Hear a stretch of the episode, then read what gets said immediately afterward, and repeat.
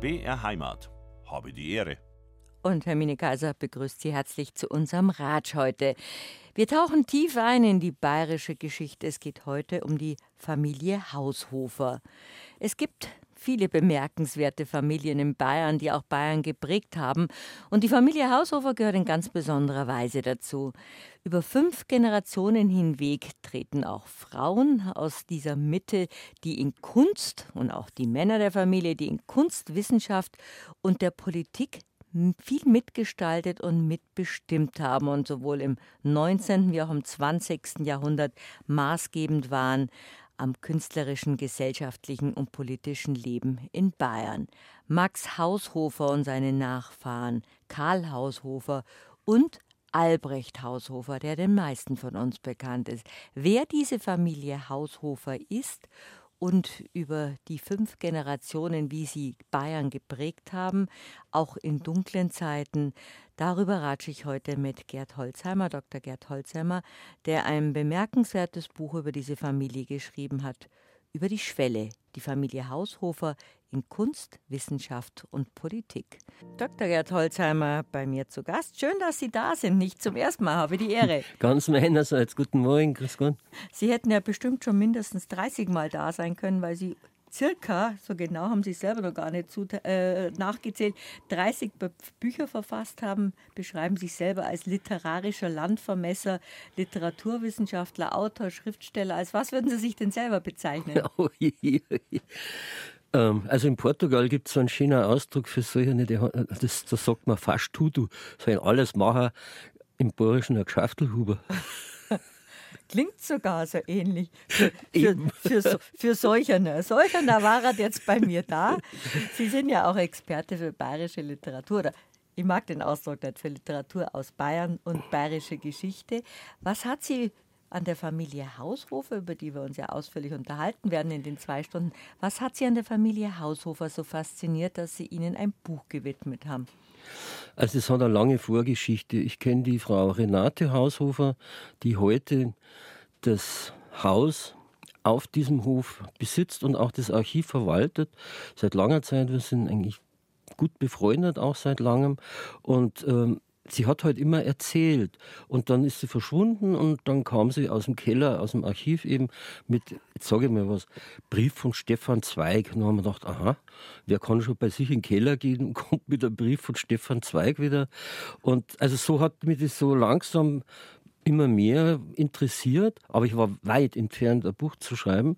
Nur eines Tages sitzt eine sehr gute Freundin von der Renate Haushofer auch in dem schönen Eckbankerl und sagt, mei, äh, wir, da ist so ein Schatz da, jetzt brauchen wir bloß noch einen, der das alles praktisch auf den Nenner bringt und strukturiert. Und ich aus der Rubrik gar nicht erst ignorieren. Äh, ich habe mich auch nicht gemeint gefühlt. Und dann hat es aber noch bestimmt, also das habe ich schon ganz vergessen übrigens, diesen Dialog. Und äh, erst jetzt ist er mir wieder eingefallen, der ist bestimmt fünf Jahre her, wenn es langt. Und dann hat so langsam in mir gearbeitet. Dann kam ein Angebot vom Bezirk Oberbayern, eine Ausstellung zu machen in Benediktbeuern. Mhm. Naja, und dann hat die Sache langsam Fahrt aufgenommen und dann habe ich so eine Broschüre dazu gemacht, das ist so ein schmales Bändchen. Und dann hat der Verleger von Alitera, der Alexander Stratherrn, gesagt, naja, da könnte man ja eigentlich ein Buch draus machen. Und dann habe ich mir gedacht, werden wir gleich haben aus der Rubrik Nudelwolke raus, Broschüre ein bisschen ausgenudelt und dann aus der Buch. Und das war natürlich. Ach so, arbeiten Sie normalerweise. das war natürlich mitnichten so. Ist ja klar. Nein, das ist ja auch wirklich ein sehr umfangreiches Thema. Ich habe das Buch gestern mit großem Interesse, großer Berührung gelesen. Und es fängt ja auch alles so, so lieblich an. Ich hatte die Freude vor ein paar Wochen erstmal auf der Frauen, zum ersten Mal, weil die Dorothea Steinbacher, unsere Beratungsexpertin, gesagt hat, du warst noch nie auf der Fraueninsel, jetzt kommst mal. Und dann bin ich natürlich sofort auf die Familie Haushofer und auf die Dumserin, werden uns gleich alles erzählen, äh, kommen. Und dann habe ich am Anfang von ihrem Buch und die Schwelle, die ja der Buchtitel ist, über die Schwelle auch gesehen. Und dann fing das alles so lieblich an, eine gebildete bayerische Familie. Mhm. Und im Lauf des Buches ging es ja auch dann um Nationalsozialismus und so ist uns ja auch Albrecht Haushofer bekannt, um Widerstand und um die tragische Familiengeschichte der Familie Haushofer. Und das ist was, was Sie wahrscheinlich dann nicht nur in einer Broschüre, ab, Broschüre abtun wollten. Ja, ja. Ähm, also vor allem was den Karl Haushofer betrifft, habe ich das habe ich nicht gewusst, dass welche Abgründe sich da auftun. Und was einem dann selber halt also als Schreibender oder Forschender richtig reinreißt. Das habe ich auch nicht gewusst. Das habe ich von Ihrem Buch erfahren. Und wer Karl Haushofer ist, darüber sprechen wir ja gleich.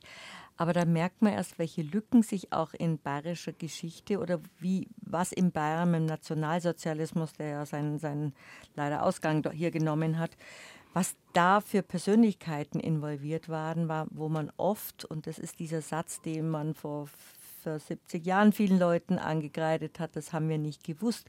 Das sind solche Kapitel, die Sie jetzt auch beschreiben, die relativ unbekannt waren. Und das war dann für Sie natürlich als Autor, Literaturwissenschaftler und auch Historiker hochinteressant.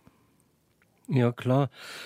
Aber eben auch leider bestürzend, ja. vor allem was jetzt das Kapitel betrifft. Mhm. Ja, und ich habe das, wie gesagt, am Anfang nicht so gewusst, schlicht und einfach, ich habe den Karl Hauser, aber da, da, muss man, glaube ich, erst ein bisschen Information bringen. Mhm. Als Wissenschaftler gesehen, der halt die Geopolitik praktisch in, in die Wissenschaft gehoben hat. Er hat es nicht erfunden, aber äh, ihren zu dem Namen verholfen hat. Und äh, was damit dann passiert, das hatte ich mir nicht überlegt. Und dass es eben schon aktive Teilnahme an der Politik war. Dass mein Gast heute ein gestandener Bayer ist, ein solcher, das haben wir schon gehört. Aus welcher Gegend sind Sie, Herr Holzheimer? Aus überall und nirgends. Also geboren bin ich am Rotkreuzplatz. Also ein gebürtiger Münchner. Gebürtiger Münchner, aber durch den Beruf meines Vaters, der Landesvermesser war, waren wir halt ständig unterwegs. Der hat auch immer gesagt, wir sind Nomaden. Und ähm, zur eher geringen Begeisterung meiner Eltern, ich habe ja immer mit den Dorfkindern gespielt, klar, habe ich halt dann je nachdem Fränkisch angenommen oder Oberpfälzisch oder also vielsprachig aufgewachsen, mehrsprachig aufgewachsen. Ich als Tochter eines Vermessungsingenieurs bin zwar da geblieben, wo wir waren, aber auch zweisprachig schwäbisch-bayerisch ja, aufgewachsen. Ja. Aber dann gibt es so Sprachpuristen, also so bayerische, ja, die sagen, was redst denn du eigentlich für bayerisch? Das, das stimmt ja alles nicht. Und dann habe ich noch so österreichische Einsprengsel. Ich weiß dann auch oft nicht genau, ja, hallo, ist das jetzt lupenreines Oberland? Ich weiß es nicht. Dann ratschen wir zwar einfach in einem bayerischen Mischmasch. Ja. Das haben wir eh so ein Mischgenpool beieinander. Aber Sie haben mir gerade eben erzählt während der ersten Musik, und das finde ich so nett, Sie haben ganz jung beim Bayerischen Rundfunk schon, schon Texte verkauft sozusagen, Sendungen mitgestalten dürfen und von Ihrem ersten Honorar haben Sie sich was ganz Großartiges geleistet. Ja, meiner lieben Mutter habe ich ein Dirndl schneiden lassen im Oberland eben und das ist mir jetzt aber auch gerade erst wieder eingefallen. Das ist ja lang her. Das ist natürlich nett, vom ersten Honorar von BR der ja. Mama Dirndl schneidern zu lassen.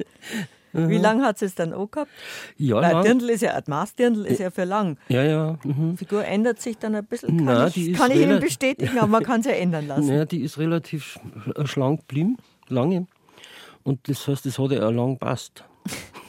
Haben Sie lang was von Ihrer ersten Sendung gehabt? Wissen Sie noch, worum es da gegangen ist? Ja, nein, da bin ich jetzt ehrlich gesagt nicht mehr ganz sicher. Ja, ist ja schon ein bisschen her. Schon. ich weiß nicht, dass ich wahnsinnig glücklich war, wie ich dann ausgegangen bin aus dem BR und dachte, so, Jetzt kehre ich auch dazu. Ja.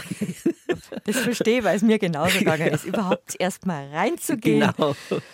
So ehrfürchtig. Mhm. Und dann, wenn man rausgeht, denkt man so, jetzt gehöre ich zum Bayerischen Rundfunk. Ich habe lange einen Umschlag aufbewahrt vom Bayerischen Rundfunk, der in meiner Studentenbude dann gelegen ist, damit jeder, der reinkommt, weiß, dass ich ständig in Kontakt mit Bayerischen Rundfunk bin. Super. So blöd war man. Nein, ist doch schön. Ja, aber so halt die Freude als Anfänger. Ja. Sie haben ja dann in München studiert, sich mit Literatur beschäftigt. Jetzt haben Sie sozusagen den Beruf Ihres Vaters, an den Beruf Ihres Vaters angelehnt, sich als literarischer Landvermesser beschäftigt. Sie haben viel mit Geschichte aus Bayern, Literatur aus und in Bayern zu tun. Jetzt haben Sie sich mit der Familie Haushofer beschäftigt und haben uns ja gerade erzählt, dass es eher so zufällig ist, wenn man jemanden kennenlernt, nämlich die Renate Haushofer, die mit dem berühmten, weltberühmten Schriftsteller Stefan Zweig, Korrespondenten im Schatzkastal der Heimat und nicht nur die. Das sieht man auch in diesem Buch. Es ist sehr, sehr viel drin an Dokumenten, an Fotos und auch, auch an Bildern. Und wir haben vorhin aufgehört mit der Fraueninsel, die jetzt endlich mal besuchen durfte. Und das war ja so das Ideal einer Künstlerkolonie, was in Norddeutschland Worpswede war, war es dann in Bayern die Fraueninsel im, im Chiemsee. Ja, Fischerhude gibt es ein paar in Norddeutschland. Also ich war jetzt gerade in Ahrenshoop an der Ostseeküste, da ist auch eine bemerkenswerte Künstlerkolonie. Also das war ja so eine Zeit lang, ich glaube im Gefolge von Barbizon in der Nähe von Paris, hat das so richtig Schule gemacht, dass eben Maler sich zusammengeschlossen haben und so eine Art Kolonien gebildet haben. Oder wo ich jetzt das Glück habe zu leben, da in Gauting, da sagt man auch Kolonie. Heute, mhm. heute noch. Und da leben wir immer noch viele Künstler, was für so hören wie Sie. und das ist sehr kommod, weil ich mache ja auch Veranstaltungen. Mhm. Und letzte Woche habe ich auf die Schnelle Schauspielerin braucht, weil eine ausgefallen ist. Da geht man dreimal ums Eck und sagt, du, Entschuldige, was machst du am Samstag? ah ja, passt schon. Ist ja wie auf dem Dorf. ja, wir sagen auch, wir gehen ins Dorf. Und das ist nett. Und so war es ja eigentlich auf der Fraueninsel, die ist ja wirklich klein ja. und überschaubar. Wenn man da ankommt, dann taucht man schon in diese Welt ein. Ja. Das ist schon berührend und sieht eben auch die Gräber von Familie Haushofer, von der Dumserin. Erzählen Sie mal, wie das angefangen hat. Ja, also ja, natürlich werden alle das Buch lesen, aber erst müssen Sie aber erzählen. Ja, gerne. Also da ist jetzt aber auch wieder ein biografischer Ansatz drin. Auf dem Titelblatt sieht man ja den, das Eingangsportal vom Frauenmünster. Mhm. Und da bin ich eben auch schon als, als, Kind oft und oft gewesen, weil ich eine bäuerliche Verwandtschaft am Chiemsee habe. Also die leben da heute noch. Und äh, da ist man halt am Sonntag mit dem Schiff rübergefahren und in den Gottesdienst gegangen. Und da habe ich als Bub schon, ohne irgendwelche Kenntnisse zu haben, habe ich diese Schwelle also fasziniert angeschaut, weil ich mir gedacht habe, wie viele, unendlich viele Menschen müssen über diese Schwelle gegangen sein, dass die in der Mitte so austreten ist. ist. Mhm. Und was, was hat die wohl bewegt an Freude, an Glauben, an Verzweiflung, an Angst, ja, was, was man halt alles so mit sich herumschleppt. Und das wird da alles da reingetragen, über Jahrhunderte hinweg. Und die ist ja wirklich steinalt.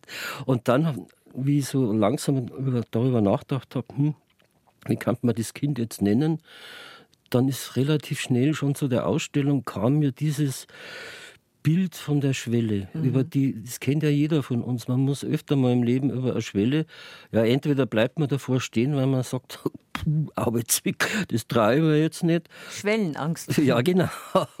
Oder, hm, nichts gewiss weiß man nicht.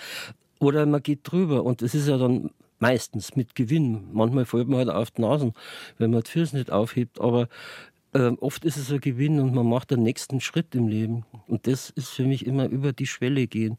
Und das ist in der Familie Haushofer natürlich oft und oft passiert, geradezu beispielhaft wobei da auch Schwellen überschritten worden sind, über die man nicht hätte gehen sollen. Genau. Aber jetzt fangen wir mit der, Künstler, genau. mit der künstlerischen also, Seite genau. an, wobei die ja alle sehr gebildet waren und geprägt von Kunst, Literatur und Politik. Ja.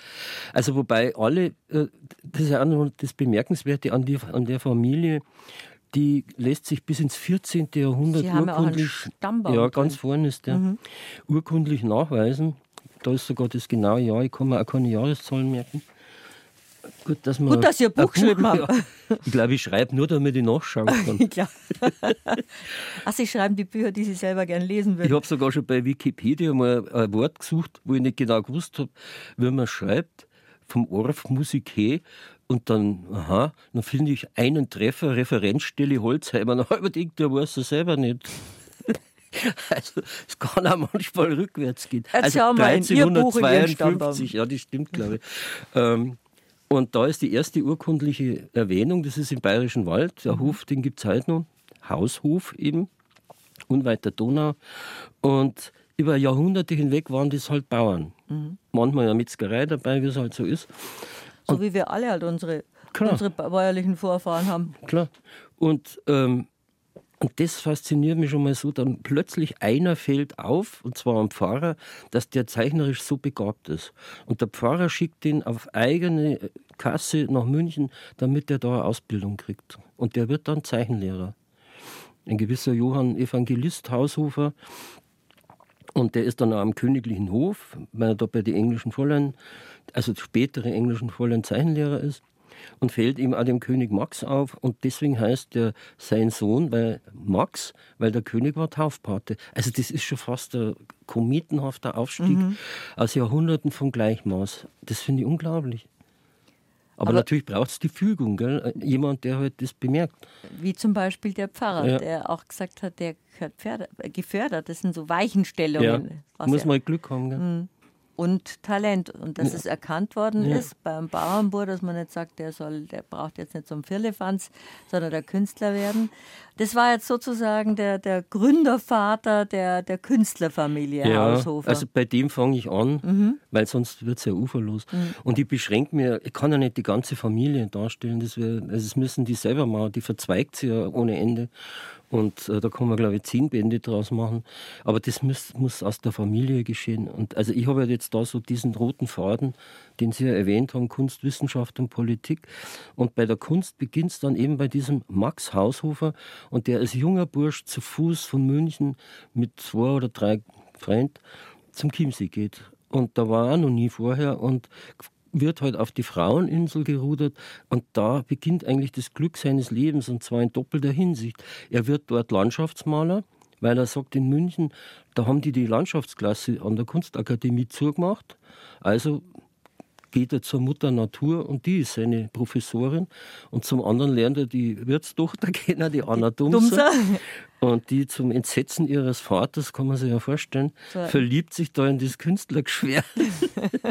und die heiraten dann und treten ja auch über diese Schwelle. Das finde ich äh, halt sehr berührend. Also erstens über die gesellschaftliche Schwelle und dann auch über die Schwelle der Kirche. Ja. Wobei diese Anna Dumser ja auch eine ganz bemerkenswerte ja, Frau war. Klar, also sonst wäre es ja nicht gegangen. Und man muss ja, haben ja alle gesagt, das kann nicht gut gehen. Also ich meine, die Insulaner sind auch bis heute ein eigener Schlag. Also ich kenne sie auch ein bisschen. Das ist schon nochmal anders wie der Chiemgauer. Ja. Ähm, also ich meine, das ist natürlich positiv eigener Schlag. Haben sie aber gerade eine Kurve gekriegt. Unsere, unsere Chiemseer Hörer, die werden sagen, öha. öha. Naja, vielleicht geben sie mir sogar recht.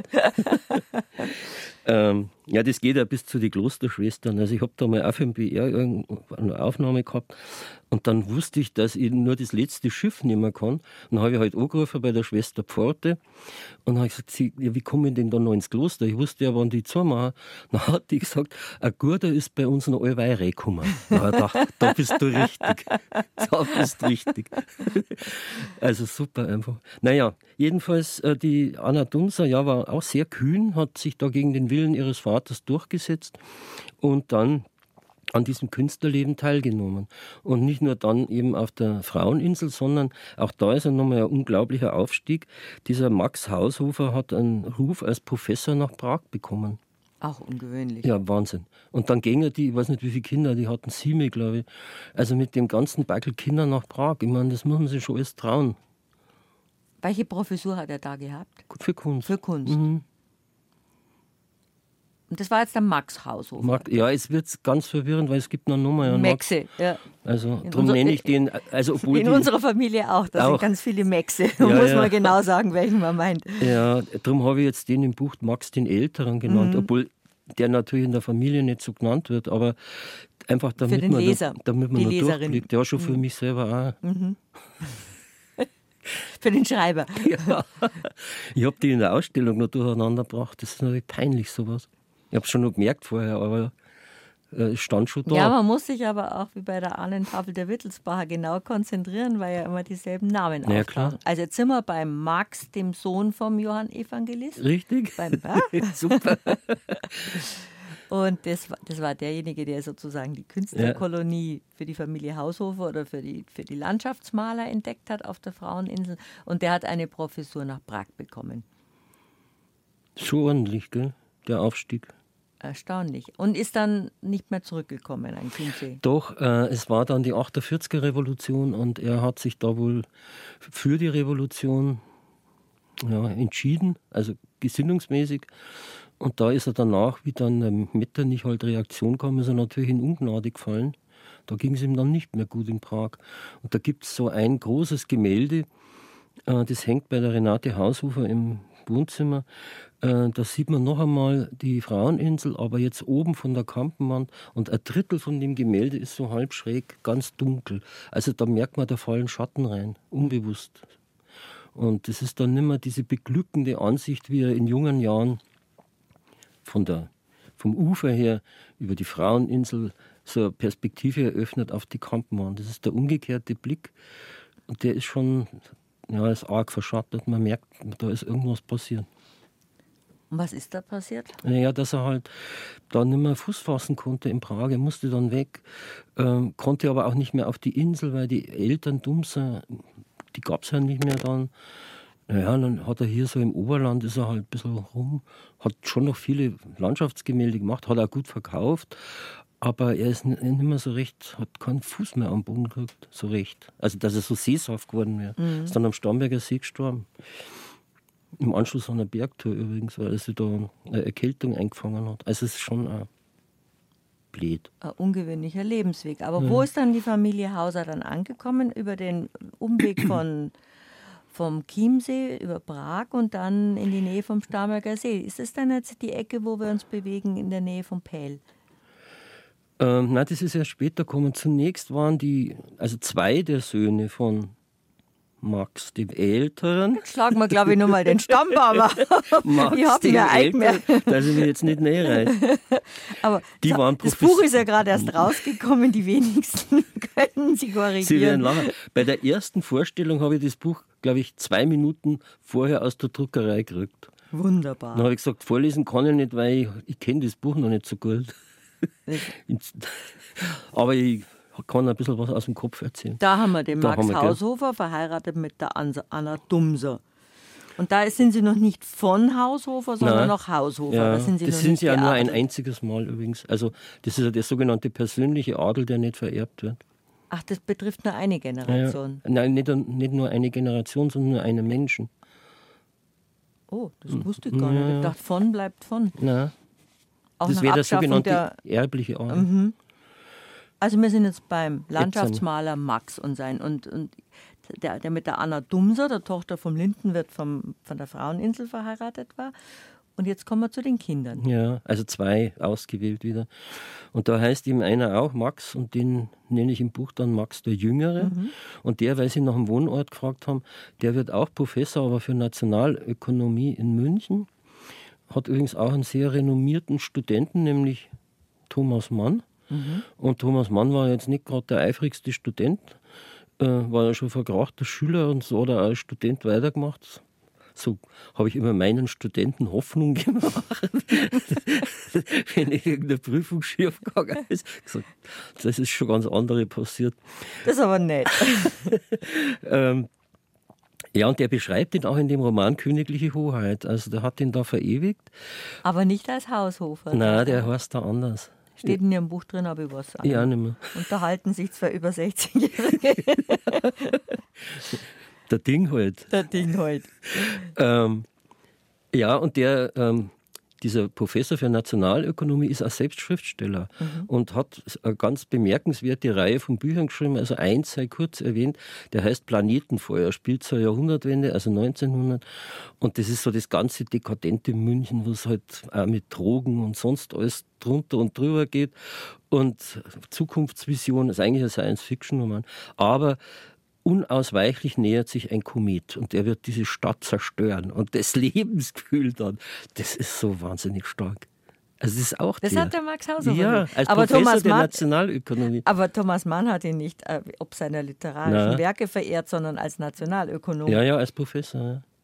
Und ich meine, ich habe auch zwei Semester versucht, äh, äh, Nationalökonomie zu studieren. Das war ein großer Irrtum. Ich habe nur Bahnhof verstanden, absolut. So, wir sind jetzt bei der Familie Haushofer in der zweiten Generation, über die Sie geschrieben haben. Man kann es ja weit zurückverfolgen. Da waren wir jetzt bei den Söhnen, bei den Kindern von Max Haushofer und der Anna Dumser. Der erste Sohn ist der Professor Max Haushofer, der als Studenten Thomas Mann unterrichtet hat und der diesen Professor auch sehr verehrt hat und ihm in königliche Hoheit ein Denkmal gesetzt hat. Und dann gibt es den ersten Karl, über den wir sprechen. Der war auch Professor. Der war auch Professor, aber für Mineralogie. Mhm. Aber was da auch dazu kommt, die waren fast alle durchgehend auch künstlerisch begabt. Also es gibt zum Beispiel von ihm gemeinsam mit seinem Bruder so ein Bücherl, da haben sie dann alle ihre Kollegen durch den Kakao gezogen. Der eine hat zeichnet, der andere gedichtet. Dann gibt es wunderschöne, also ich liebe sowas, ein Buch über Mineralien, das er für seine Studenten gemacht hat, mit handkolorierten Zeichnungen. Haben Sie drin. auch welche drin? Ja, ich liebe diese Bilder. Und die sind eigentlich künstlerisch aber sie haben einen anderen Zweck gehabt, nämlich damit man halt was weiß ich, einen Malachit erkennt oder als Student halt. Und dann hat er also kleine Kastel gemacht, die gibt es noch bei der Renate Haushofer, die mag ich auch so gern. Das sind mein, ein Drittel Schuhschachtel vielleicht und viel flacher. Und da sind lauter kleine Fächer drin und Gesteinsproben und handschriftlich von ihm getreulichst versehen, was es ist. Das sind bezaubernde Schächtelchen. Das ist also dieser Karl Haushofer, merken kann man sich den ganz leicht und man wird ihn auch nie mehr los. Das ist jetzt leider für alle, die zuhören. Der ist nämlich der Erfinder des Edelweiß-Logo vom, vom Alpenverein. Und ich habe das für eine nette Legende gehalten, weil die, also Gründungsversammlungen sind ja stinklangweilig. Habe ich mich schon wieder nicht geritten, gell?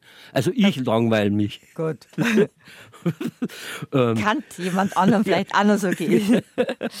ähm, ja, dann hat er halt als langweilig, hat es halt ein Semi gegeben, äh, wahrscheinlich zur Brotzeit, wenn sie sich so zirkt. Und dann hat er aus dem Semmelteig äh, äh, Edelweiß geformt. Und dann haben sie ein Logo gesucht und da hat er gesagt, ja, ich habe da was gemacht. Und das war Edelweiß aus dem Semmelteig.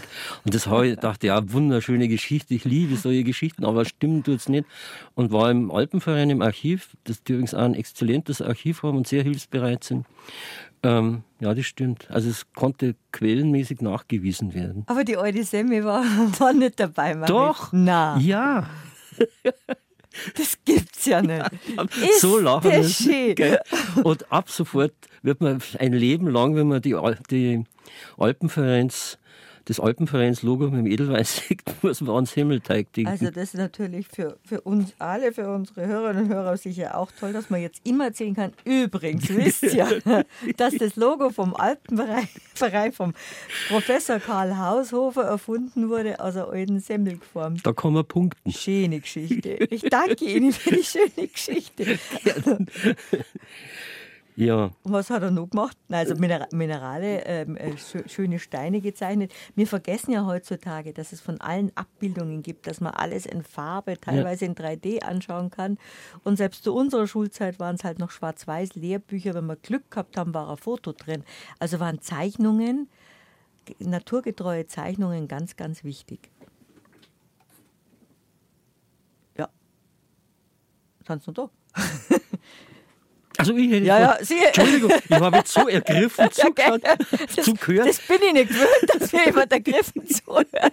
Nein, weil, weil äh, mir das genauso geht, diese, ja, wie, wie wichtig solche Bilder sind, äh, gerade für Kinder. Ja, darum schaut man ja mit Kindern Bücher an, Bilderbücher zunächst. Mhm. Und ähm, in dem Fall ist es halt so, dass die auch noch so künstlerisch so unglaublich gut sind, was die gemacht haben. Also da geht einem heute noch, wenn man ein Faible hat, dafür das Herz auf wenn man da blättert drin. Und die haben ja dann in der späteren Generation so sogenannte Lebensbücher geführt. Also so, ja, was ist denn das, DIN A3? Oft täglich, da ist dann ein Aquarell drin. Also so wie Tagebücher mit Illustrationen. Mit Illustrationen und das Ganze oft als Sonett, was immerhin die schwierigste Gedichtform überhaupt ist. Also puh. Und dann werden oft auch weltpolitische Dinge da reingepackt und also da kann man drin blättern wie in, also wie in einem Geschichtsbuch, ja? aber einen sehr persönlichen. Beeindruckend. Da sieht man aber auch, wie die Familie sich untereinander immer wieder neu inspiriert ja. hat, weil alle so vielseitig ja. gebildet und, und begabt waren auch. Ja, also das sind wirklich so unendliche Schätze. Eben gerade zum Beispiel, die, ja, diese Lebensbücher, die habe ich ganz früh auch schon kennengelernt. Renate Haushofer hat mir dann manchmal eins auf den Tisch gelegt und da drin, da kann man sie verlieren mhm. im Blättern. Können Sie die alten Schriften noch gut lesen? Weil also, das ist oft das Problem in ja, Familien mit, mit Dokumenten ja. oder mit Nachlässen, dass man die alte Schrift, Sütterling kriegt man noch zusammen, das haben wir in der Schule gelernt. Das haben wir noch in der Schule gelernt. Mhm. Also ich tue mir hart, ehrlich gesagt. Ich habe dann einmal einen Kurs im Münchner Stadtarchiv gemacht, da war so ein, ein Archivar, der hat Kurse gegeben in Sütterlin Und da habe ich aber allerdings vor allem eins gelernt: Zütterlin ist nicht Zütterlin, sondern da hat halt auch jeder geschrieben, wie er lustig war, so wie wir auch. Mhm. Also, soweit überhaupt mal noch jemand mit der Hand schreibt. Und, ähm, und dann meint man so, jetzt kann ich das, aber der nächste schreibt halt schon wieder anders. Also, ich tue mir schon hart. Ich habe jetzt in einem ganz anderen Kontext wieder einen Briefwechsel hätte ich transkribieren sollen. Glücklicherweise hat mir meine Frau dabei entdeckt, dass ich da schon ewig an dem gleichen Stapel hocke. Und dann hat es so eins aufgekommen, hat sich dann reingewühlt und hat jetzt wochenlang ist da drüber buckelt und hat äh, hat's, erst hat es gesagt, werden wir gleich haben, das mache ich mit KI. Mhm. Ist mir sowieso fremd sowas. Äh, das hat allerdings nicht hingehauen und dann hat sie es halt so transkribiert. Also ich kann es ehrlich gesagt nicht gescheit. Mhm. Aber Sie haben dann in diesen Schätzen nachschauen können, in den Lebensbüchern von der zweiten Generation Haushofer. Äh, das ist schon die dritte dann jetzt. Mhm. Also von dem, wo das Buch anfängt. Mhm. Äh, nein, die haben Gott sei Dank überwiegend in lateinischer Schrift geschrieben. Also unsere Schreibschrift. Die haben das schon verlassen gehabt, das Sütterlin schade, dass man sowas nicht weiterpflegt, dass man es an Generationen weitergibt. Das ist schon ein, ein Familienschatz. Ja. Wo sind wir jetzt? Ähm, jetzt waren wir also bei dem Brüderpaar Karl, dem älteren Haushofer und Max, dem jüngeren Haushofer, zwei mhm. Professoren. Und da wiederum eine Generation weiter finden wir dann eben den Karl Haushofer. Und der ist nun etwas da ausgeschert, weil er. Das ist dann der Sohn vom Max. Ja, richtig. Und der Adelheid Fraß die übrigens ihrerseits Tochter des Professors der Landwirtschaft Karl Fraß war. Und der ist für die bayerische Geschichte auch interessant, weil der ging dann mit dem Otto nach Griechenland, und, also wie der Otto König war. Mhm. Und der hat dort zum Beispiel den Botanischen Garten in Athen angelegt, also so wie man heute noch sieht. Und wirklich bemerkenswert viele Spuren hinterlassen dort, als Professor auch. Konnte auch Neugriechisch. Und also auch die Frauen sind haben alle bemerkenswerte Familiengeschichten. Also man müsste. Das war Ihnen auch ganz wichtig in dem Buch, ja. dass es auch beeindruckende Frauen Absolut. waren, was ja damals nicht einfach war, sich als Frau einen Namen zu ja. machen und präsent zu sein. Ja. Das war noch eine ganz andere Zeit. Ja, eine haben wir eh schon übersprungen. Die zweite Frau vom zweite Frau, jetzt wird es auch noch komplizierter, von Max, dem Jüngeren, dieser selber Schriftstellerin gewesen, die Emma Merck mhm. und Frauenrechtlerin. Emma Merck Haushofer, Haushofer, so ist sie auch bekannt. Ja. ja. Und die war dann auch in dem Umkreis da von den Gründerinnen des Elvira. Also die war in der Frauenbewegung und war im Verein für Fraueninteressen also führend. Das Elvira, da habe ich schon mal hier mit meinem Gast Ingwild Richardson gesprochen. Das war dieses berühmte Fotoatelier ja. in München mit die, wo eigentlich der Jugendstil begonnen hat in München mit diesem sogenannten Drachenrelief auf dem Haus. Und das waren ganz emanzipierte Frauen. Ja die sich auch was getraut haben, allein ein Fotografieatelier zu gründen, emanzipiert zu sein, mit dem Radl rumzufahren, zu rauchen, kurze Haare zu haben und dabei äh, auch die Emma Merck, Haushofer, sozusagen in dem Dunstkreis dieser emanzipierten Frauen. Ja, absolut, ja. Und das merkt man ja in ihren Schriften an, also so, was sie da schreibt, das sind ja immer das Schicksal meistens von Münchnerinnen. Mhm. Also das ist ganz wichtig, dass man das sieht, aber eben auch die, die ähm, zugeheiratet haben mit ihrer Familiengeschichte. Also ich sage ja, ach, zehn Bände habe ich vorher gesagt, 50. Das ist locker drin bei dem Quellenmaterial. Mhm. Ja. Also das war jetzt die Emma Merck. Das ist die zweite. die zweite Frau vom mhm. Max gewesen. Mhm. Aber jetzt kommen wir zu den Kindern. Jetzt komm, ja, von den beiden? Nicht, nein, nein, nein die, war, die, war, schon von, zu, zu mhm. alt, wenn ich das so sagen darf. Aber von der ersten Frau von Max. Ja. Und da ist ihm bemerkenswert der Karl Haushofer und der ist da ausgeschert. Er hat sich nicht zugetraut, eine künstlerische Karriere einzuschlagen, weil er das Gefühl hatte, sein Talent, das er zweifelsohne hatte, sieht man ja an den Lebensbüchern, reicht nicht aus, um quasi selbstständiger Künstler zu werden. Und der hat dann eine militärische Laufbahn eingeschlagen, also sehr ungewöhnlich, Ganz ungewöhnlich in dieser für die Familie. Tradition. Ja. Und ähm, ja, mei, war halt so auch die Zeit ein bisschen und hat es dann bis zum General gebracht. Also auch da der war welcher Jahrgang, der Karl Haushofer? Äh, was sagen wir? 1869. Mhm. Nein, Schmarrn. Doch, stimmt Doch, schon. 1869. Doch, stimmt schon. Ja, Entschuldigung. War, mhm. Unsere Großeltern waren ja auch schon. Ja, ja, klar. 1800, also meine ja, ja. Großeltern um die 1880 genau. rum. Also das ist dann der Karl Haushofer, der dann eigentlich so das traurigste Kapitel Richtig. der Haushofer-Geschichte ja. schreibt. Der hat jetzt eine militärische Karriere angestrebt. Im Ersten Weltkrieg war er dann auch. War auch. Aber wichtig ist für, für sein Leben, dass er zusammen mit seiner Frau Martha, die gehört auch zu den ganz bemerkenswerten Frauen der Familie, ähm, eine Japanreise gemacht hat im, mit fast zwei Jahren Dauer. Mhm. Und ähm, mit dem Auftrag zu erforschen, warum dieses relativ kleine Japan strategisch sich gegen China behaupten kann. Also das war seine Forschungsaufgabe, also eine halb militärische, halb politische. Mhm. Und Japan hat sich ja da erst geöffnet, das war ja über Jahrhunderte fast unzugänglich, von der Welt abgeschottet. Und wer lernt Japanisch schreiben und sprechen? Frau Martha Haushofer und vermittelt die Kontakte und dolmetscht und tut und macht. Und also Unglaublich. Ja, man müsste immer auch die Frau dazu nehmen, mhm. wenn man von Geopolitik spricht, weil das, diese Forschungen sind eigentlich die Grundlage der späteren Geopolitik. Und da schreibt sie auch mit. Also sie müsste eigentlich auf dem Buchcover stehen. Übrigens wie auch meine Frau Inge bei dem Buch mindestens auf dem Cover stehen müsste. So viel hat sie da mitgearbeitet. Äh, das wollte sie aber nicht.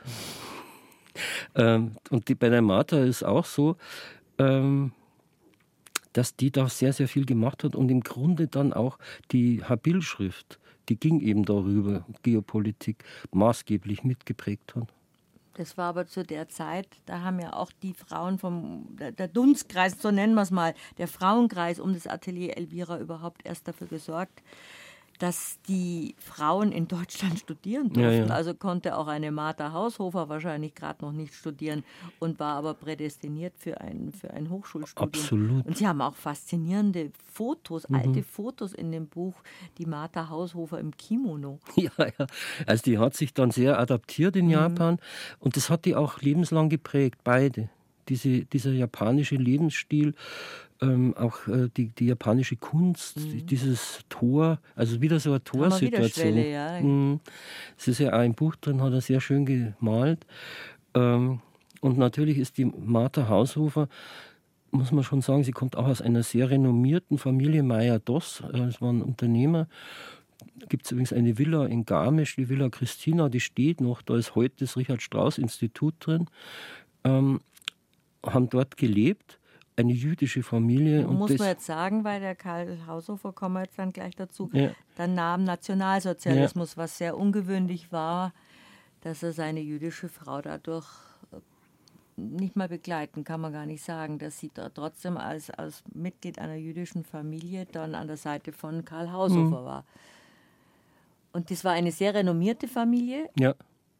aus Garmisch.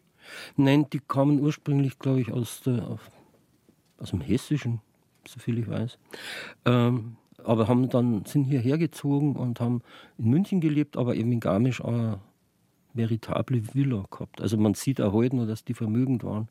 Das ist ein ordentliches Teil, so im Gründerzeitstil. Aber Sie haben der Martha mit dem Buch eigentlich auch ein Denkmal gesetzt, weil sie eigentlich in den Geschichtsbüchern fast verschwunden ja, ist. Ja. ja, ne, die ist ganz, ganz wichtig. Also auf vielen Ebenen, auch was so familiären Zusammenhalt betrifft. Aber das wäre so eher die klassische Frauenrolle. Aber sie hat auch, sie hat zum Beispiel auch Vorträge gehalten, ne? wissenschaftliche Vorträge. Und da steht dann Frau Professor Haushofer. Also sie war keine, aber das hat mir ja damals so gesagt. Ja, äh, das war Frau Oberlehrer und Frau Regierungsrat. Frau Doktor. Aber in dem Fall hat es ja fast gepasst, weil ja, es eine sehr gebildete ja, Frau war, die eigentlich eher in eine Hochschule gepasst hätte. Also da wurden ihr Ehren zuteilen. Das war dann Prof Professorin HC.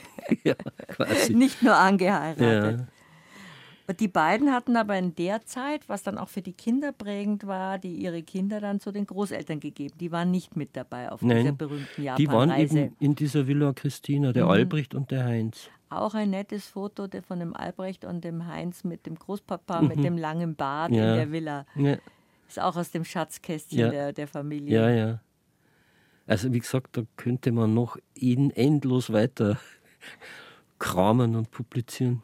Gut, bei solchen Familien mit so einem akademischen Hintergrund ist natürlich auch und finanziellen Hintergrund ist ja auch mehr Nachlass da als jetzt zum Beispiel bei unseren Vorfahren, wo es vielleicht ein paar Geburts- und, und, und, Sterberegister gibt und vielleicht noch ein paar handschriftliche Aufzeichnungen. Mhm. Aber drum sind genau solche Aufzeichnungen, wo Sie jetzt Zugang hatten, so ein Spiegelbild der bayerischen Geschichte Absolut. in dieser Zeit. Absolut. Und da ja. gibt es ja auch dann in vielen Bereichen wenig Dokumente, in solchen wieder viel. Ja. Ja, das war, also von der Quellenlage ist das ein seltener Glücksfall, mhm. weil sich im Persönliche mit äh, gesellschaftlicher und politischer Geschichte so verbindet. Der Karl, äh, wollte ich schon Scharnagel sein, der Karl Haushofer, der ist jetzt eine ganz wichtige Figur. Der ist ja dann auch von dem späteren, darf man so bezeichnen, Widerstandskämpfer Albrecht Haushofer, der Vater, also die Martha und der, der Karl Haushofer sind die Eltern von Albrecht Haushofer. Und über diesen äh, Karl Haushofer werden wir jetzt gleich noch in der zweiten Stunde mehr hören und auch über den Albrecht Haushofer. Aber das war noch diese Zeit, wo wir gerade sagen, Japan und Garmisch, wo er eigentlich noch ein militärisches und akademisches Leben gelebt hat. Ja, also er hat erst dann ausgetreten. Na gut, es gab ja offiziell keine Reichswehr mehr. Mhm. Und er ist dann Professor für Geopolitik geworden. Also ein neues Wissenschaftsfach, das er quasi mitbegründet hat. Und das können Sie noch mal erklären. Geopolitik ist, dass man zum Beispiel die Grenzen eines Landes bestimmt aufgrund seiner historischen Gegebenheiten, ist jetzt aktueller, ja. aktueller denn je. Das Wort ist, ich dachte schon, es wäre in der Versenkung verschwunden, mhm. aber es ist ja schon mit dem Ukraine-Krieg, ist plötzlich der Begriff wieder da gewesen. Selbst der Papst hat ihn verwendet, also dachte, das gibt es ja nicht. Und der ist eigentlich, der dachte, der gehört eingemottert. Ja. Es ist, wenn man es, aber jetzt Vorsicht, sehr vereinfacht formuliert, könnte man sagen, es ist Politik auf der Grundlage von Geografie. Mhm. Darum auch diese Wortzusammenziehung, Geopolitik. Was ja auch in Zeiten des Nationalsozialismus dann verheerende Folgen gehabt hat. Über Karl Haushofer rede ich mit Gerd Holzheimer, der Autor des Buches, der bei mir zu Gast ist über die Familie Haushofer. Über die Schwelle heißt es, die Familie Haushofer in Kunst, Wissenschaft und Politik. Und nach den Elfer-Nachrichten unterhalten wir uns gleich weiter über diese hochinteressante bayerische Familie.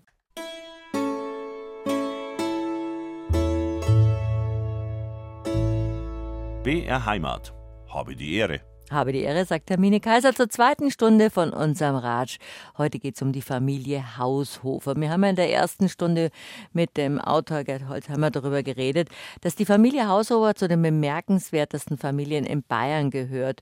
Über fünf Generationen hinweg haben Männer und Frauen diese Familie und das gesellschaftliche, politische und künstlerische Leben in Bayern geprägt. Zum Beispiel haben wir über Max Haushofer geredet, der war Landschaftsmaler und Gründer der ersten sogenannten Künstlerkolonien, Kolonie in Bayern auf der Fraueninsel im Chiemsee. Oder seine Söhne ebenfalls Professoren. Max der Jüngere, der war der Lieblingsprofessor von Thomas Mann. Und der Sohn von Max, Karl Haushofer, hat Geopolitik zur Wissenschaft erhoben und ist auch Professor geworden. Gerd Holzhammer bei mir zu Gast mit seinem faszinierenden Buch über die Familie Haushofer, über die Schwelle. Wir haben jetzt schon, äh, was ich gerade angekündigt habe, über einiges von der Familie geredet. Und jetzt kommt ein ganz berührendes Thema. Das ist Ihnen beim Schreiben aber auch so gegangen.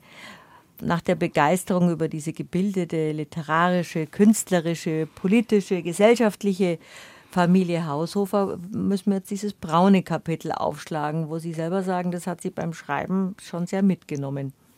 Ja, muss man zugeben. Ähm, Wobei auch da, also jetzt haben wir ja so viel über glückliche Fügungen der Familie gesprochen, da eine ausgesprochen unglückliche Fügung passiert ist, denn unter seinen Studenten war Rudolf Hess. Und der Rudolf Hess war zwar ein gescheiter Mann, also jetzt von seiner Intellektualität her, aber psychisch, äh, wie soll ich sagen, nicht ganz einfach, vorsichtig formuliert. Und er hat sich den Karl Haushofer so als Art Vaterfigur auserkoren. Also sein Professor war fast ein Vater. Und äh, da war er so anhänglich und war dann oft zu Besuch und hat einen sehr regen Austausch äh, mit diesem Karl Haushofer gehabt bis zum Englandflug. Also Jahrzehnte, muss man schon sagen. 22. Was aber auch ungewöhnlich ist, dass der Professor auch auf diese, diese ja Ehrerbietung reagiert. Und Rudolf Hess, muss man sagen, war ja dann der Stellvertreter ja. von Adolf Hitler. Also es war eine gefährliche Nähe. Absolut. Die natürlich 1922 so noch nicht absehbar war, wobei der Hess schon sehr, sehr früh der NSDAP beigetreten ist. Er war ja auch bei dem äh, Putsch dabei an, an der Feldherrnhalle. Ähm, da musste er fliehen. Wo ist er untergekommen? Im Haus der Haushofers. Also, hm. Also gewusst hat man von Anfang an, wes Geisteskind der ist. Mhm. Die Freundschaft hat aber zunächst einmal überwogen und wurde dann, das muss man halt jetzt schon auch sagen, nachdem wir wissen, dass die Martha Haushofer eben jüdischer Herkunft war, hat einen Schutzbrief ausgestellt, den hatte ich dann auch in Händen. Da steht Rudolf Hess, Stellvertreter des Führers, Frau Martha Haushofer ist im Sinne der Nürnberger Rassegesetze der NSDAP arischer Abstammung. Und das kennen wir ja, wer Jude ist, bestimme, bestimme ich. ich. Das war ja ein beliebter Nazispruch. Und äh, von daher ist ihr nichts passiert. Lange Zeit. Also die durften auch nicht äh, überwacht werden und gar nichts. Also das war von ganz oben der Befehl. Natürlich war dann, als der Hess nach England ist, was ja niemand so recht, glaube ich, also es gibt unzählige Theorien, aber, aber das vertiefen wir jetzt mal nicht. Nur auch da gibt es wieder einen sehr starken Zusammenhang mit der Familie Haushofer. Der Kontakt zu diesem Lord nach England, wo er dann da mit dem Flugzeug, oder das hat er abstürzen lassen und ist mit dem Fallschirm runter, den hat Haushofer hergestellt. Wir werten diese ganze Geschichte, diese braune Geschichte der Familie Haushofer nicht. Wir erzählen sie nur ja. als, historische, ja. als historische Gegebenheiten, als historische als Teil der bayerischen Geschichte, eines dunklen Kapitels der bayerischen ja. Geschichte. Und das, was wir werten, ist eigentlich nur das, was zu schlecht nachvollziehbar ist, dass aus einer künstlerischen, gebildeten Familie so eine Nähe zum Nationalsozialismus gekommen ist, was nicht die einzige Familie war, weil damals gab es ja auch diese ganzen Salons, zum Beispiel die Schwiegereltern des Haus Bringsheim von Thomas Mann, die hatten ja einen der berühmtesten, nicht nur München und bayernweit berühmtesten Salons in ganz Deutschland. Ja, das habe ich, wie gesagt, am Anfang gar nicht so überschauen können.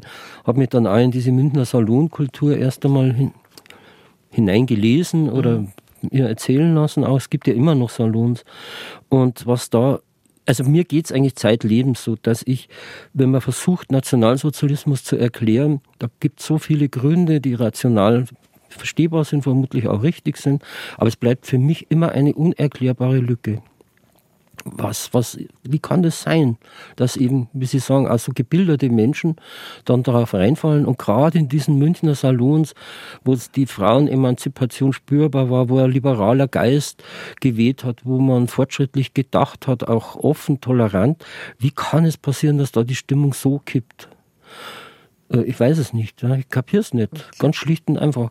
Und noch dazu einer wie der Hitler, der sich ja nicht gescheit benehmen konnte. Also so konventionell hat er sich dann das draufgeladen, aber er ist ja immer wieder ausfällig geworden mit seinen Reden und ist unangenehm aufgefallen. Und der Karl Haushofer hat in der ersten Begegnung, das kann man nachlesen, schreibt er, dass der für ihn völlig undiskutabel ist.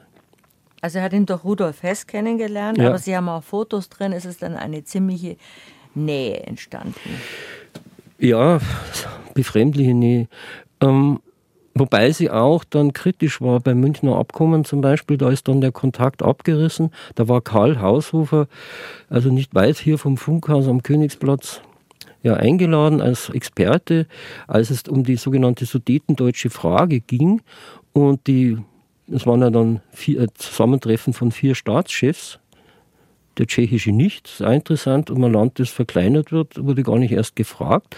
Und da war Karl Haushofer quasi als Experte zugeladen. Und er hat an diesem Tag den Hitler gewarnt, dass das der letzte Schritt sein muss. Und jetzt Schluss, sonst gibt es Krieg. Und er schreibt dann, das wirft mich komplett um, dass er dann im Treppenhaus war, das ist ja heute die Musikhochschule.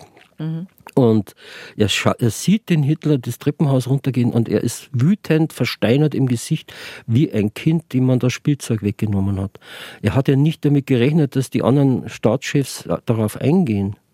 Aber die sind darauf eingegangen und der Chamberlain hat, ist er heimgeflogen nach England und hat gesagt, wir haben den Frieden gerettet. Na, nix war's. Im Gegenteil. Wie ging dann die Karriere von Professor Karl Holzhauser weiter?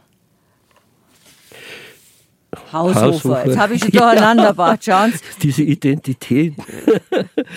ähm, Wie ging dann die Karriere ja, vom die, Fresser Karl Haushofer ja, weiter? Also die, wurde, die war davon nicht beeinträchtigt zunächst. Ja.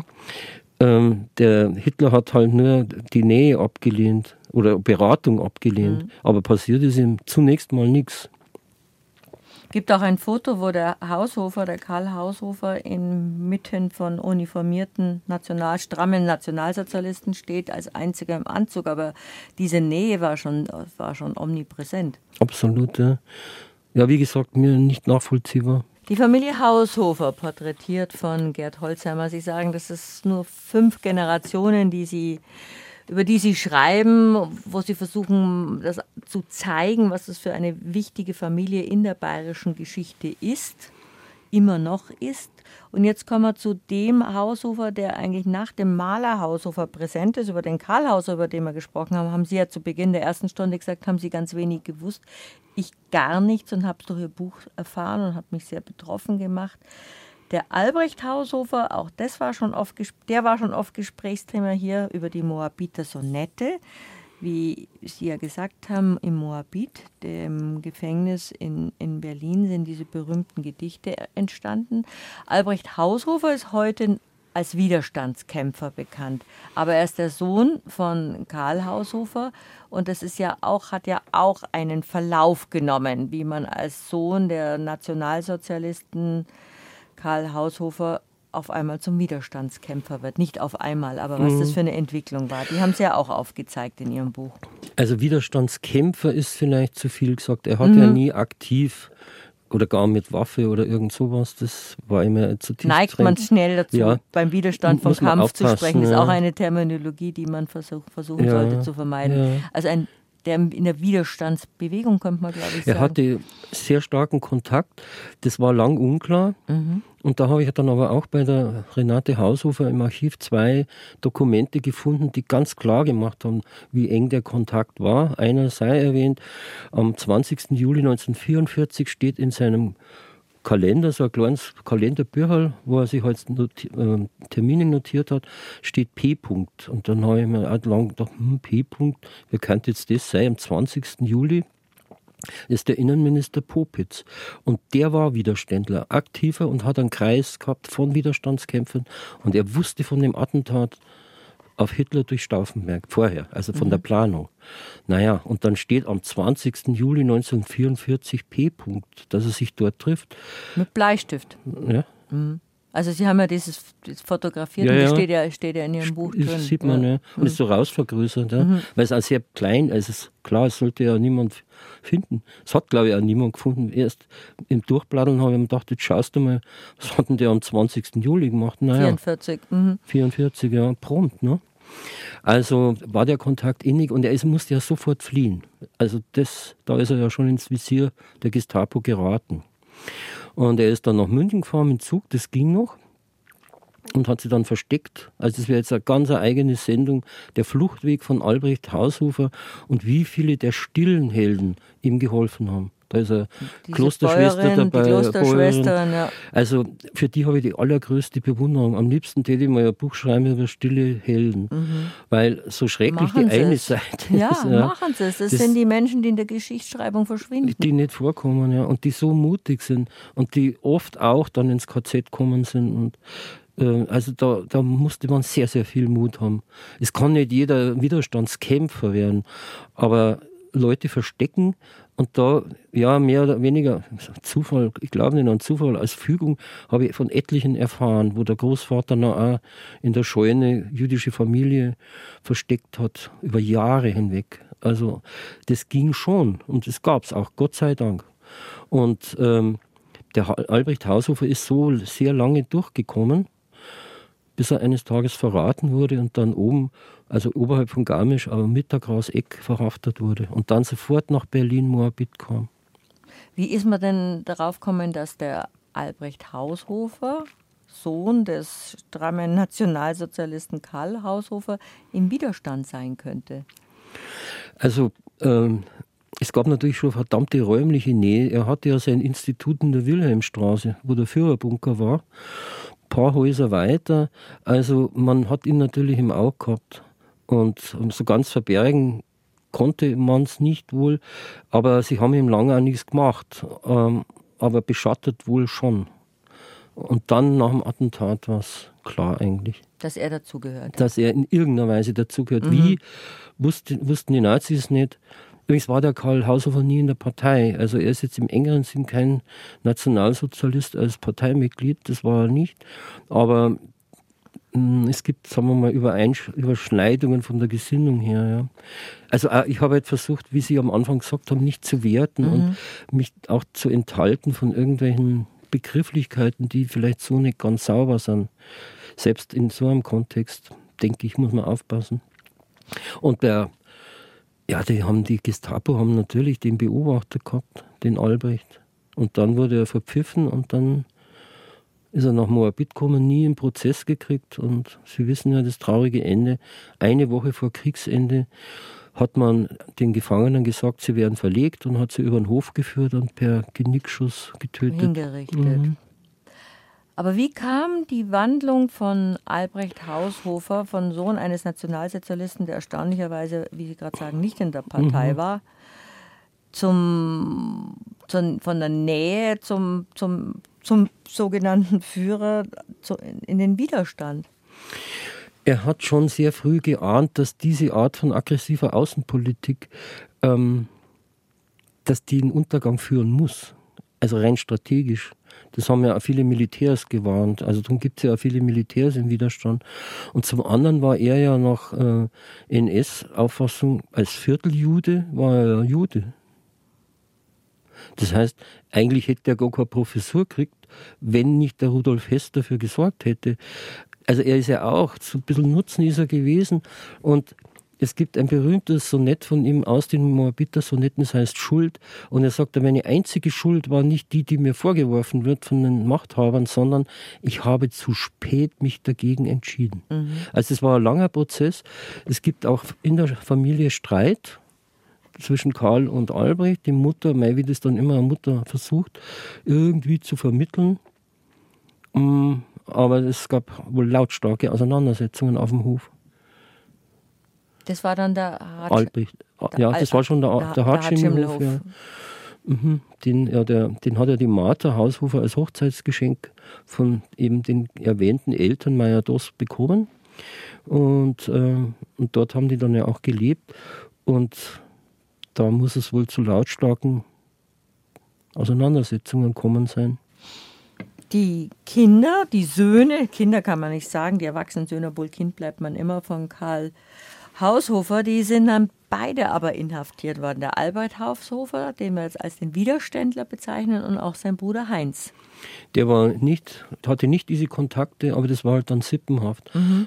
Die Nazis oder die Gestapo haben versucht, über ihn rauszufinden, wo ist der Albrecht, was macht er, wie genau ist es gewesen.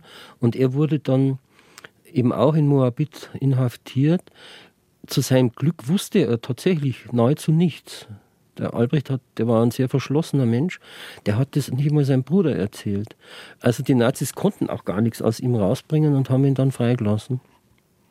Der war zeitgleich verhaftet, aber mit, mit Albrecht. Und ja. dann ist es eigentlich wirklich diese unglaubliche Geschichte, dass der Heinz dann seinen Bruder Albrecht als erschossen gefunden ja, hat. In dem Gelände vom vor dem Gefängnis. Also da ist heute so eine Art Geschichtsgedächtnispark.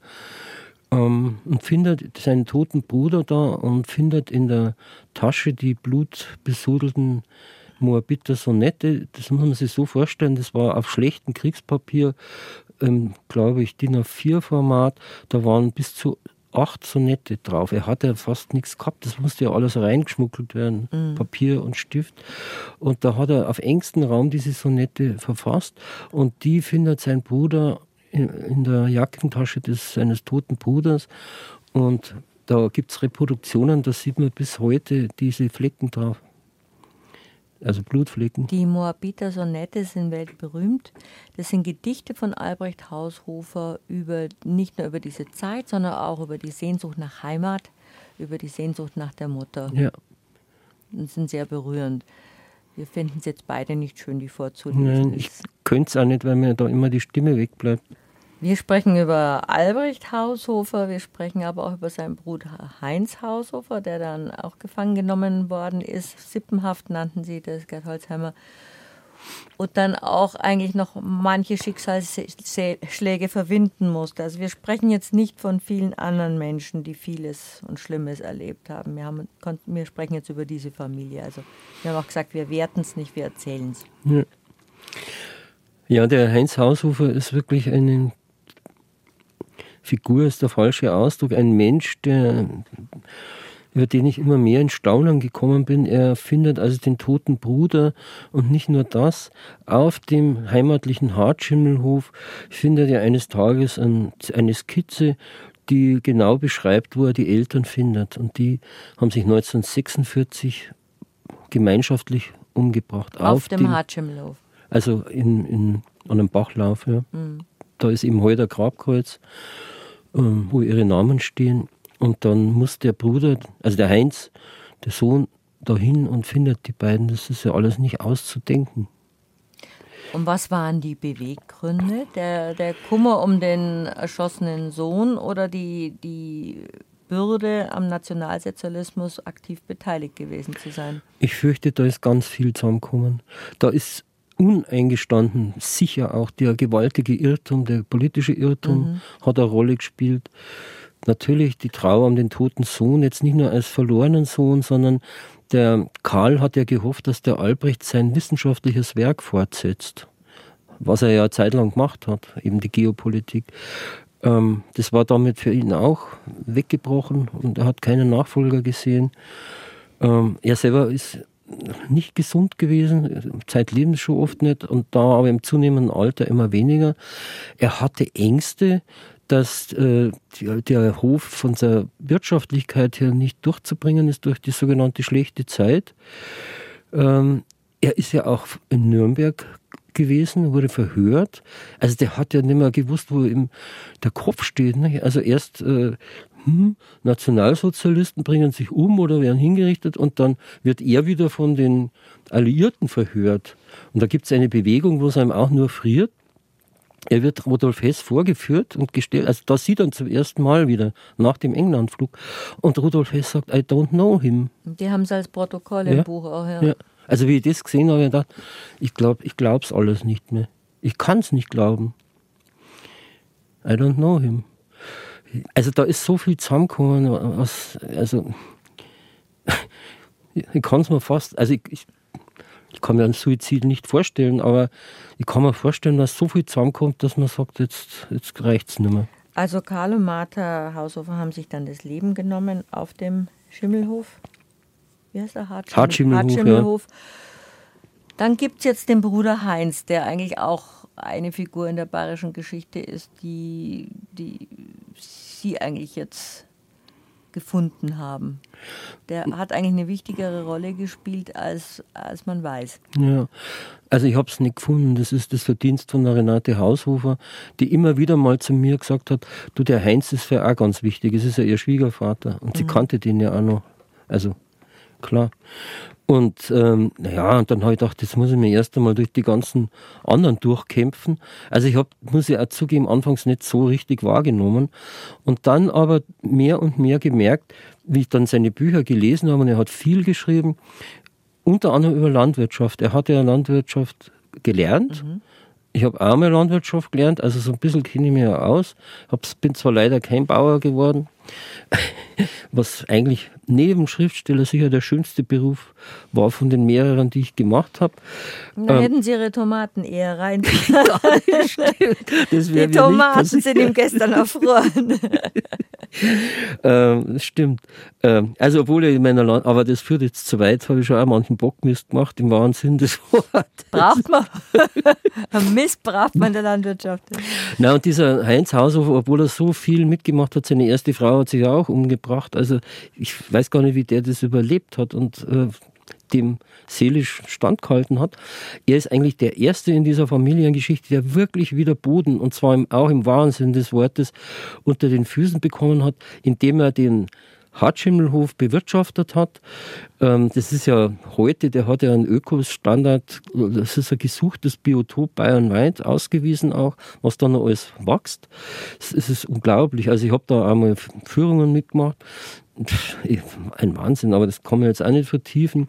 Und er hat geschaut, dass das also bleibt und ist aber zugleich in die Politik gegangen, war Präsident des Bayerischen äh, Landwirtschaftsbundes, Bauernverbandes.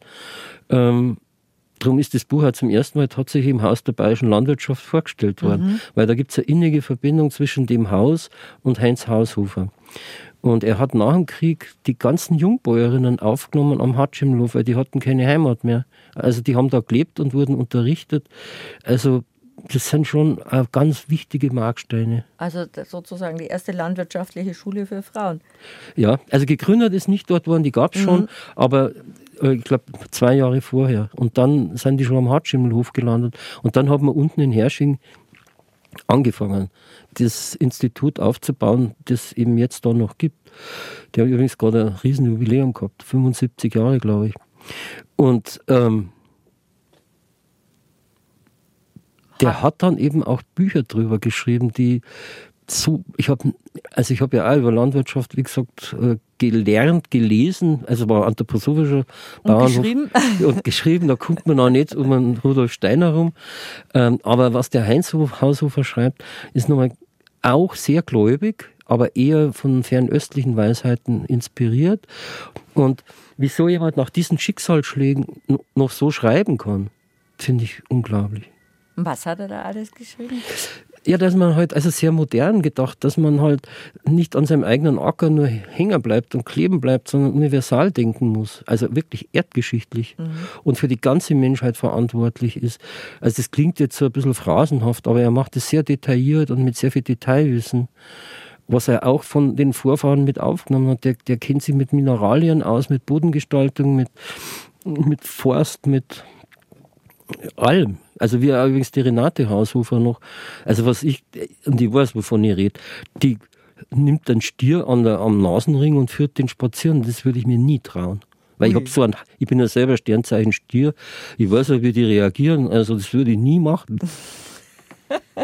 Gerd Holzheimer hat das Buch geschrieben über die Schwelle, die Familie Haushofer in Kunst, Wissenschaft und Politik. Eine bemerkenswerte Familie in Bayern die ihnen aber auch ihre Archive, sprich ihre Kellertür geöffnet hat und sie vieles gefunden hat, was für Historiker und Literaturwissenschaftler sehr interessant ist, weil es dann doch sehr private Unterlagen waren und private Aufzeichnungen waren. Wobei ihm das interessant, ja, das ist großer Glücksfall. Und natürlich vor allem auch, dass Renate Haushofer all diese einzelnen Quellen, das sind ja viel mehr, als ich jetzt da überhaupt erwähnen konnte, halt geistig überschauen kann ne? und sozusagen die zum Leben erweckt. Ich habe es ja dann strukturiert und, und versucht in mhm. Buchform zu bringen. Aber letztendlich ist es natürlich ihre Geschichte. Und und sie selbst ist eine sehr bemerkenswerte Frau. Ähm, ich habe ja da ein Foto drin, das liebe ich so über alles, wo sie in Gummistiefeln über die Wiese geht mit ihren Galloway-Rindern. Und äh, die ist auch so sehr, ja, sie ist auch Bäuerin, aber ist eine geborene Gräfin. Also es ist schon wirklich eine sehr, ja, und vor allem sehr liebenswerte Frau. Sie haben ja selber gesagt zu Beginn unseres Gesprächs, Sie haben dann viele Seiten äh, entdeckt oder auch drüber geschrieben, die Sie auch nicht wussten, was in Bayern, in München war zur Zeit des Nationalsozialismus, zum Beispiel die Rolle von Karl Holt. Äh, jetzt komme ich mit Holzheimer und Haushofer oder dann zum Beispiel die Rolle von Karl Haushofer. Das ist dann auch etwas, was für den Leser, die Leserin schon sehr berührend ist zu erkennen, dass es nur exemplarisch ist, dass es dann vieles gibt noch, was man gar nicht weiß und vielleicht wissen sollte. Ja. Wie gesagt, was da mich also besonders fasziniert hat äh, bei der Familie, dass eben es nicht nur um private Dokumente geht, sondern die sind immer zugleich historische mhm. Dokumente. Mhm. Und äh, das ist ja jetzt bei, sagen wir mal, Normalsterblichen eher selten der Fall. Ähm, und das ist eben da, äh, wie gesagt, auch der Glücksfall, dass man Zugang hat zu privaten Dokumenten und ich jetzt so als gelernter Historiker dann Gott sei Dank auch über das Handwerkszeug verfüge, das einordnen zu können. Also ich versuche es zumindest, es klingt jetzt so großartig. Ja, einordnen ist, glaube ich, auch das Stichwort, weil mehr kann man eigentlich nicht. Ja. Wir haben ja gesagt, wir werten nicht. Sie haben eine Familiengeschichte über viele Generationen erzählt und auch ein Stück bayerischer Kultur- und Politikgeschichte. Es war sehr interessant, Ihr Buch zu lesen. Es war so schön, dass wir auch darüber geredet haben, Herr Holzheimer. Jetzt haben Sie sich so viel mit diesen Themen schon beschäftigt bei Ihren über 30 Büchern, Vorträgen, Literaturprogrammen, Vorlesungen, was Sie sonst noch alles machen. Wie hieß der portugiesische Ausdruck für einen Geschäftelhuber der Eusko? Fast du. Fastudo. Was ist denn für Sie als Fastudo äh, Heimat, Herr Holzheimer? Ähm, also einer meiner ersten akademischen Lehrer, das war der Karl Bosel, Ordinarius für bayerische Geschichte. Der hat einmal gesagt, äh, meine Damen und Herren, also so wurden wir als Studenten ja angeredet, verachten Sie mir nicht den Begriff Hormatl. Der klingt zwar ein bisschen folkloristisch, aber gemeint ist damit, wenn man seinen letzten Wohnort weiß und sein Grab. Und den Weg ist man oft und oft gegangen. Ist ja jetzt dann an Allerheiligen wieder hochaktuell. Den kennt man in- und auswendig. Und eines Tages wird man den in der Waagrechte äh, hinter sich bringen. Und den kennt man schon so gut. Und das gibt so, ein, das ist für mich so ein Grundvertrauen.